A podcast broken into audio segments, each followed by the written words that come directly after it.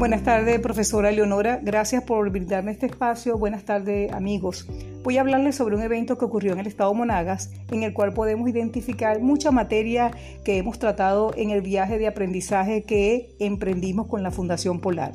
En el año 2012, el río Guarapiche se contaminó por un derrame petrolero de la empresa PDVSA. El hecho fue grave por cuanto ese río es la fuente de agua de la ciudad de Maturín y alimenta la planta de potabilización de agua, la cual suspendió el servicio y se vieron afectados más de 500.000 personas.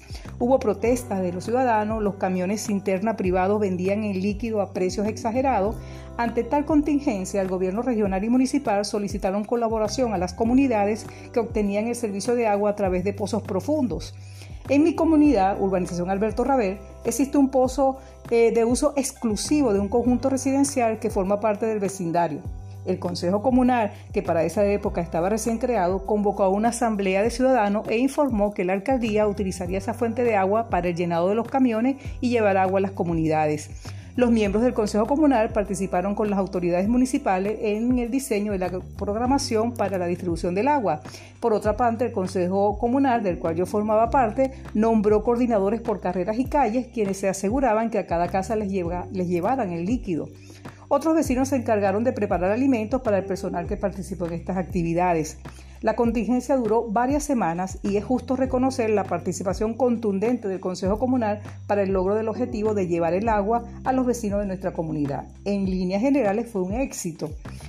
Bueno, en esta narrativa ustedes pueden identificar temas ya conocidos por nosotros se observa un capital social individual, se identifican elementos de un incipiente capital social comunitario, se observan vínculos de nexo, proximidad, puente, se observó un comportamiento cívico, hubo competencias que se ejercieron de manera concurrente, en fin, muchos temas que ya manejamos, pero el tiempo es corto para identificarlos de manera exhaustiva.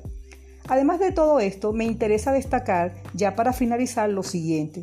La dinámica participativa que generó el derrame petrolero fue un hecho puntual. A la fecha en mi comunidad seguimos con los camiones interna, pero esta actuación permitió reconocer potencialidades para participar.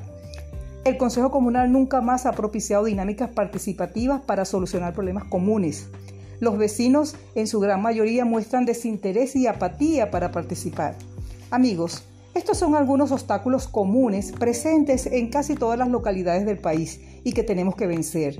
Es un desafío que solo podemos enfrentar trabajando a partir de la educación y más educación para fortalecer la participación ciudadana y lograr cambios y transformaciones sociales en nuestras comunidades.